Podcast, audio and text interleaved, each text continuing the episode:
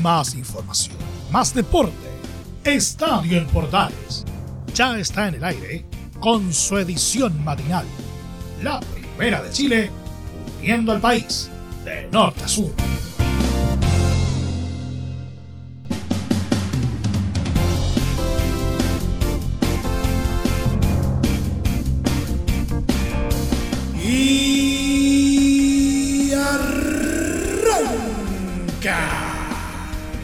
Señoras y señores, ¿cómo les va? Muy buenos días, bienvenidos una vez más, bienvenidos al show día jueves y finalmente ya están definidos los cuatro semifinalistas de la Copa Chile 2023, entrando de lleno a lo que es la fase nacional. Esto tras el partido entre Cobreloa y Cobresal en el Estadio Zorro del Desierto de Calama. Les vamos a contar todos los detalles respecto a lo que ocurrió en la altura de Calama.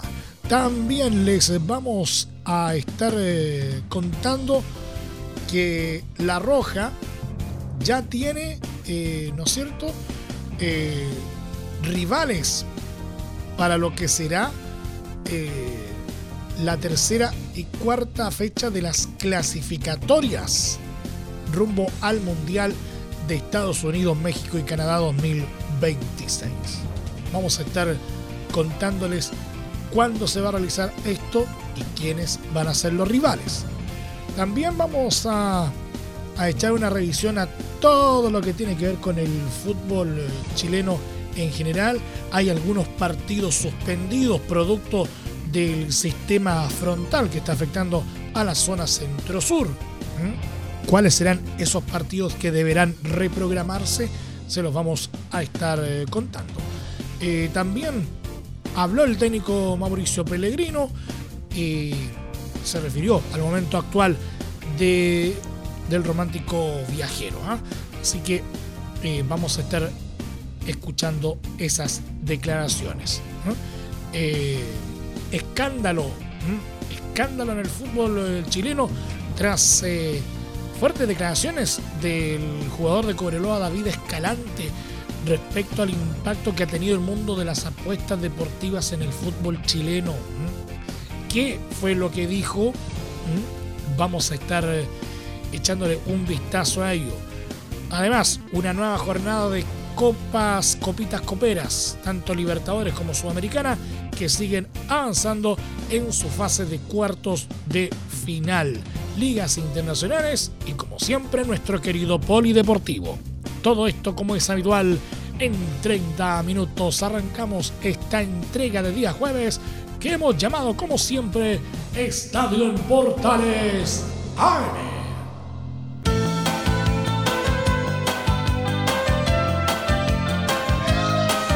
Desde el máster central de la Primera de Chile, uniendo al país de norte a sur, les saluda Emilio Freixas. Como siempre, un placer acompañarles en este horario.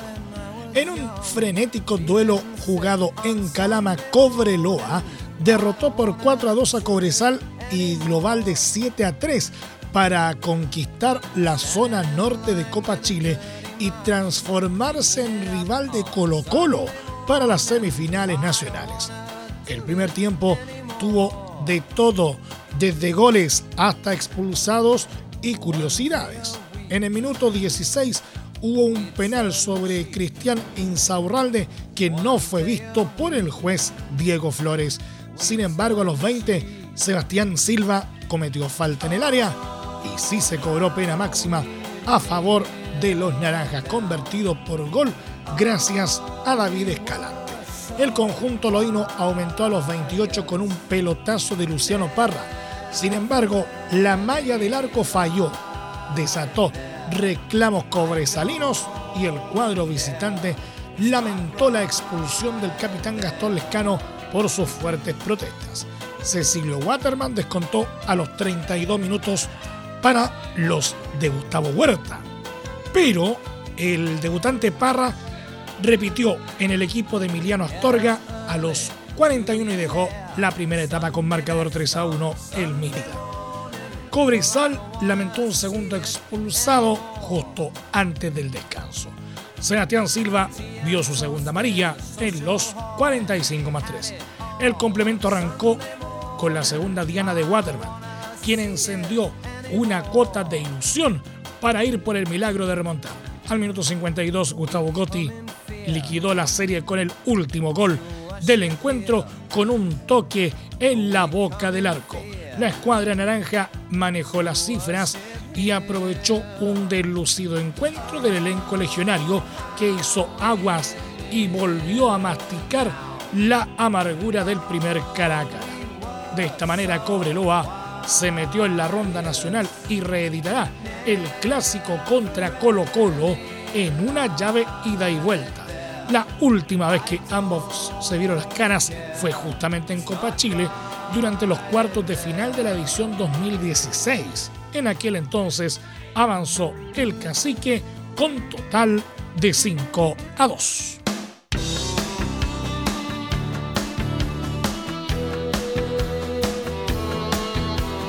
Cada vez falta menos para el arranque de las clasificatorias sudamericanas rumbo al Mundial de Norteamérica, Estados Unidos, México, Canadá 2026. En el próximo mes, la selección chilena de Eduardo Berizzo comenzará el proceso clasificatorio con el objetivo central de devolver a la Roja a una Copa del Mundo después de dos ausencias. El estreno del combinado nacional será el viernes 8 de septiembre ante la Uruguay de Marcelo Bielsa en el Estadio Centenario de Montevideo a las 20 horas.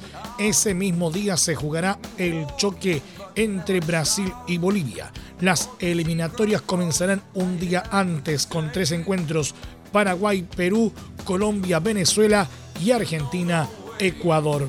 La segunda jornada se desarrollará íntegramente el martes 12 de septiembre, día en el cual Chile recibirá a Colombia en el Monumental a las 21.30 horas. Los otros duelos serán los siguientes: Bolivia-Argentina, Ecuador-Uruguay, Perú-Brasil y Venezuela-Paraguay. El trabajo de la selección está dividido en dos. Por un lado está la participación en los Juegos Panamericanos de Santiago 2023 por el otro está el debut de las clasificatorias mundialistas con los partidos antes mencionados. Además de ello, Berizzo y compañía conocieron la programación de los cotejos que continuarán con el proceso. En el día de ayer, eh, miércoles, Conmebol reveló el calendario de las fechas 3 y 4. En la tercera jornada Chile jugará en condición de local ante Perú será el jueves 12 de octubre a las 21 horas. Según lo informado por la Conmebol, La Roja recibirá a los incaicos en Santiago. Los cinco partidos de la jornada serán durante el mismo día. Cinco días después, La Roja abrirá la cuarta fecha visitando a Venezuela, 18 horas de Chile, en Maturín. Ese partido fue un quiebre en el proceso clasificatorio anterior porque la Vino Tinto ganó por 2 a 1 en Caracas y eso significó el adiós de Reinaldo Rueda de la banca nacional. Lo que vino después es historia conocida.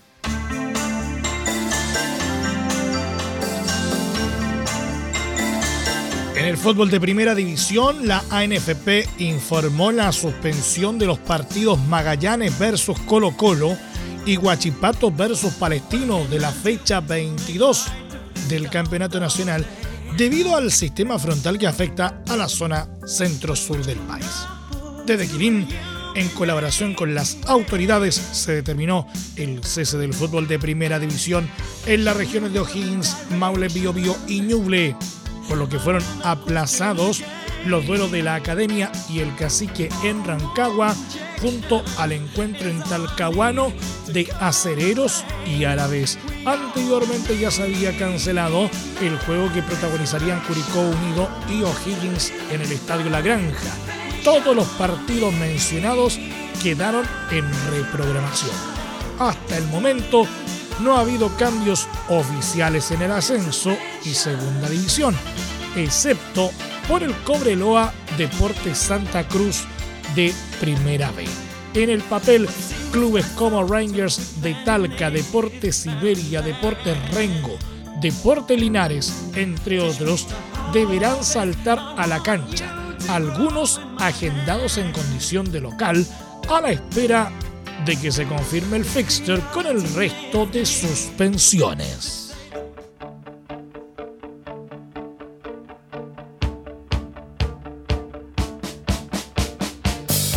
El técnico de Universidad de Chile, Mauricio Pellegrino, se refirió al momento que vive el elenco azul luego de cinco partidos sin saber de victorias en el campeonato nacional y también a su presente en medio del complejo momento que vive en la banca. Bueno, si estoy acá es porque estoy muy motivado con mi trabajo. Eh, la pregunta es para ustedes un poco, la U viene de muchos años muy mal. Digamos, ese es el equipo que hemos heredado, la institución, los jugadores, el entrenador, la gente, ustedes que siguen a la U y hemos sido capaces de mejorar a muchos niveles, a nivel defensivo, a nivel ofensivo, de rentabilizar, ser eficientes. Hemos tenido altibajos mentales, de competitividad, de rendimiento y todo eso en un paquete, ¿no? Ahora, bueno, el responsable es el entrenador solo. Bueno, yo creo que no como las cosas buenas. Cuando digamos primero, era solo el entrenador, no. Entonces, bueno, la pregunta es si se corre Pellegrino, todos esos males se van a ir. Si yo sentiría que sí, que si yo me corro, todos esos males se van a ir, ya no estaría acá, ¿no? Ahora estoy acá porque creo que puedo ayudar a lo que estamos viviendo es una etapa de crecimiento total. En este momento, bueno, eh, a falta de nueve jornadas faltan, ¿eh? Ok,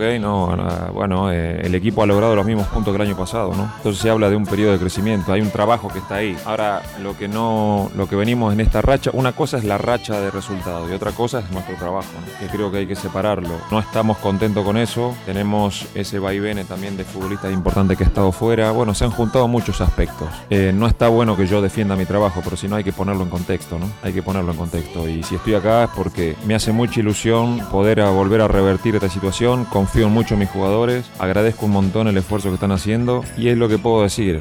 Eh, yo no puedo predecir eso. Y eso no es noticia al entrenador si se queda o si se va. Acá lo importante es la institución. En la institución, ¿qué pasa eh, cuando las cosas no están bien? ¿Qué respuestas tenemos? Eh, ¿Qué pasa de cara al año próximo? Bueno, hay muchas respuestas que tienen que ver más allá del entrenador. Sí, para mí la tecla es la mentalidad. La mentalidad de tratar de, llevar esos pequeños detalles o esos imponderables que a veces tiene el deporte, como por ejemplo, ¿no? no sé, los goles que el otro día erramos abajo del arco y el penal que cometimos, esos detalles que sean para nuestro lado. Sumado a esto, bueno, cuando se nos recuperen jugadores importantes que están fuera y, y la mentalidad del equipo siempre sea la de continuar a pesar de la adversidad, creo que vamos a recuperar nuestro nivel futbolístico. Y que esta, mm, no tengo duda que este mal momento o los errores que hemos cometido nos van a llevar a un lugar mejor. Porque los chicos se están esforzando un montón. Y a mí eso es lo que más me llena de orgullo. Ahora no puede ganar, empatar o perder, pero eh, la superación que, que estamos teniendo cada semana a nosotros, bueno, nos está llevando hacia un lugar mejor. Sí, tenemos varias bajas, es verdad. Y bueno, yo creo que las posibilidades que tienen los compañeros, o dentro de lo malo de tener jugadores fuera, es una oportunidad para chicos que, que bueno, que pueden dar la talla, que pueden mostrar, mostrar, mostrarse mejor en otros aspectos del juego. Y bueno, yo creo que estar ya en la U, en el plantel, entrenando, quiere decir que bueno, que tienen que estar preparados para cuando les toque. Y eso va a ser una oportunidad para, para todos. El jugador de Cobreloa, David Escalante, realizó una profunda crítica respecto al impacto que ha tenido el mundo de las apuestas deportivas en el fútbol chileno incluso haciendo relación a cómo ha afectado el día a día de sus colegas de profesión. En diálogo con DirecTV, el delantero del elenco Loino hizo hincapié en cómo los juegos de azar tuvieron bastante movimiento dentro del camarín del elenco de Calama en los últimos meses. Y el año pasado nosotros teníamos muchos compañeros que estaban perdidos en la apuesta. Entonces la duda lamentablemente está, pero no hay prueba pero no nos pueden echar la culpa a todos tampoco. Si no tienen prueba, ellos tienen que salir a decir con nombre y apellido, y si tienen prueba, mandarlo en cana, como tienen que ser. Eh, y eso pasó, sí, teníamos problemas, teníamos compañeros que estaban perdidos en la apuesta, en lo que jugaban, y bueno, la duda está entrando a ellos. También Axel Río, por darte un nombre, se hace echar los 20 minutos del primer tiempo, no deja con un hombre menos y a fin de año o al año siguiente termina yendo a, a Copiapó, al equipo que, ascendimos. que, que nos ganó la final, entonces peor. Nosotros teníamos compañeros que apostaban hasta la amarilla, apostaban hasta los laterales, apostaban hasta, eh, hasta cuántos cornes hacían y, todos lo festejaban, gritaban, claro, ganábamos todo. Después cuando perdimos, todos pusimos la mirada en ellos. Es así.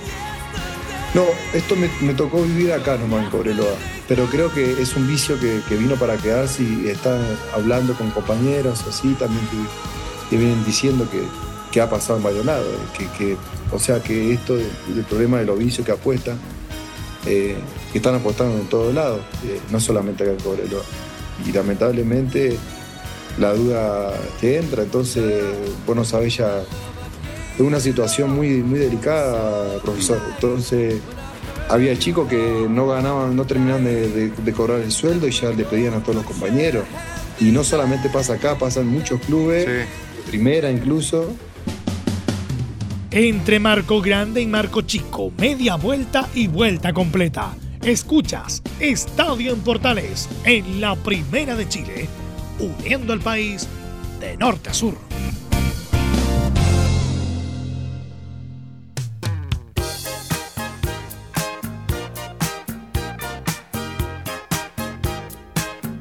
Muchas gracias por permanecer en nuestra sintonía. Seguimos haciendo Estadio en Portales eh, en su edición AM, como siempre a través de las ondas de la Primera de Chile, uniendo al país de norte a sur.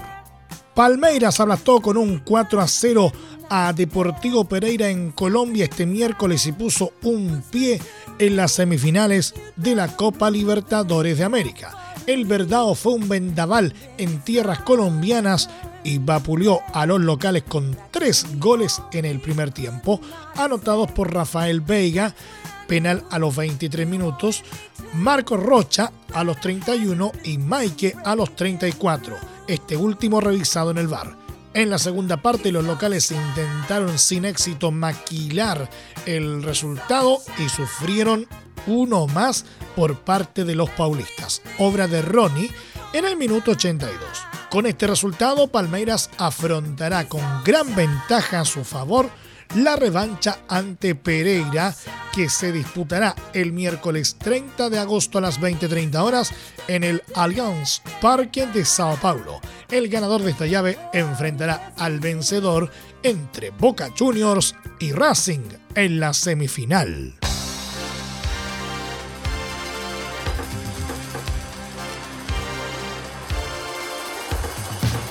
El arquero chileno Gabriel Arias fue factor importante para mantener el 0 a 0 de Racing Club en su visita a Boca Juniors por la ida de los cuartos de final de la Copa Libertadores en la Bombonera.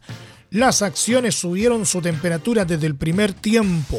En el minuto 9, Arias estuvo notable para atajar un ajustado cabezazo de Edinson Cavani. Esa fue la primera de varias intervenciones claves del seleccionado nacional. La jugada más polémica del partido se dio al minuto 20 cuando Marcos Rojo golpeó a Maximiliano Romero en un balón aéreo y recibió amarilla, sin llamado del VAR, por posible expulsión pese a los reclamos albicelestes.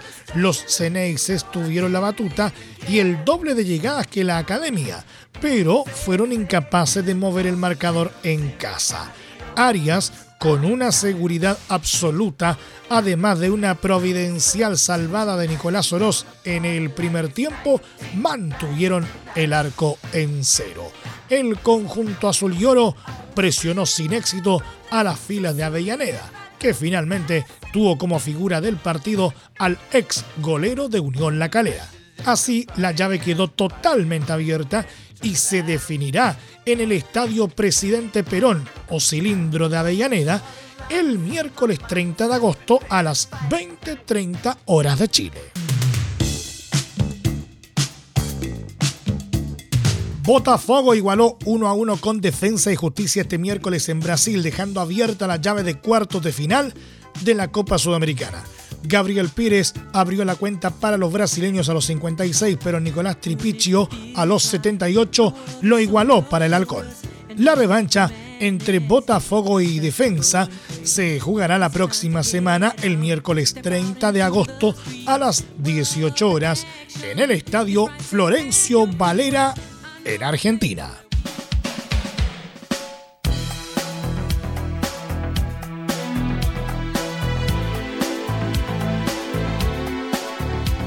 Repasamos ligas internacionales. El chileno Diego Valdés nuevamente fue figura de América al marcar con un gol el camino del triunfo por 3 a 2 sobre Necaxa en la quinta fecha del torneo de apertura de la Liga MX. Necaxa comenzó ganando con un gol tempranero de Facundo Batista a los 3 minutos, pero fue Valdés quien logró equiparar las cifras con un golazo de primera dentro del área tras un centro de Alejandro Sendejas a los 24. Las Águilas alzaron el vuelo con el gol de Valdés y poco después tomaron ventaja con el 2 a 1 parcial de Brian Rodríguez a los 31. En la segunda parte, Batista nuevamente anotó para Necaxa a los 56, pero otra vez América lo dio vuelta con el gol definitivo de Julián Quiñones a los 61. Con el resultado, América sumó su segundo triunfo y quedó séptimo, aún lejos del líder Chivas, con 13 positivos. En la próxima fecha, América volverá a ser local en el Estadio Azteca ante Club León, mientras que Necaxa recibirá a Querétaro de Joaquín Montesinos.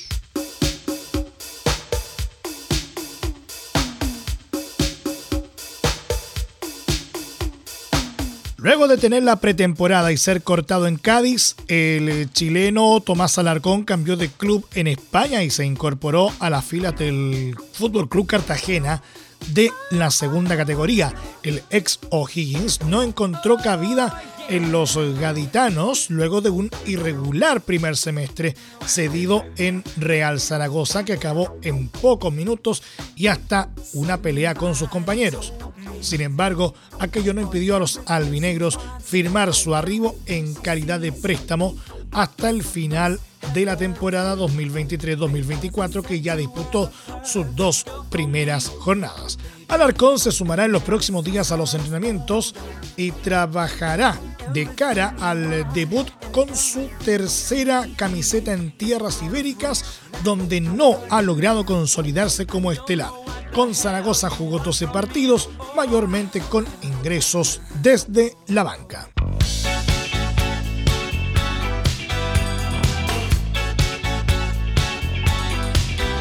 El mediocampista Williams Alarcón fue oficializado como nuevo jugador de Huracán en Argentina luego de decir adiós a Unión La Calera, club que defendió brevemente durante el Campeonato Nacional 2023. Por medio de sus canales oficiales, el Globo confirmó la compra del 80% de su carta por 1.200.000 dólares con un contrato hasta diciembre de 2026. El resto del pase se mantuvo en poder del conjunto cementero. Alarcón ya se sumó a los entrenamientos del equipo y compartió con los eh, chilenos Guillermo Soto y Rodrigo Echeverría, titulares en el equipo de Parque Patricios. De esta manera, el surgido en Colo Colo engrosó la lista de jugadores nacionales en el fútbol trasandino que ha sumado varios nombres en el actual mercado internacional. Por otro lado, en la calera despidieron al formado en Colo Colo y le desearon éxitos en sus nuevos desafíos. Interrumpido por un fugaz paso en UD Ibiza de la tercera categoría española durante el primer semestre, Alarcón jugó con los rojos un total de 48 encuentros con 6 goles y 2 asistencias. Este año únicamente alcanzó a jugar 7 duelos en tierras criollas, uno en enero y 6 entre julio y el actual mes de agosto.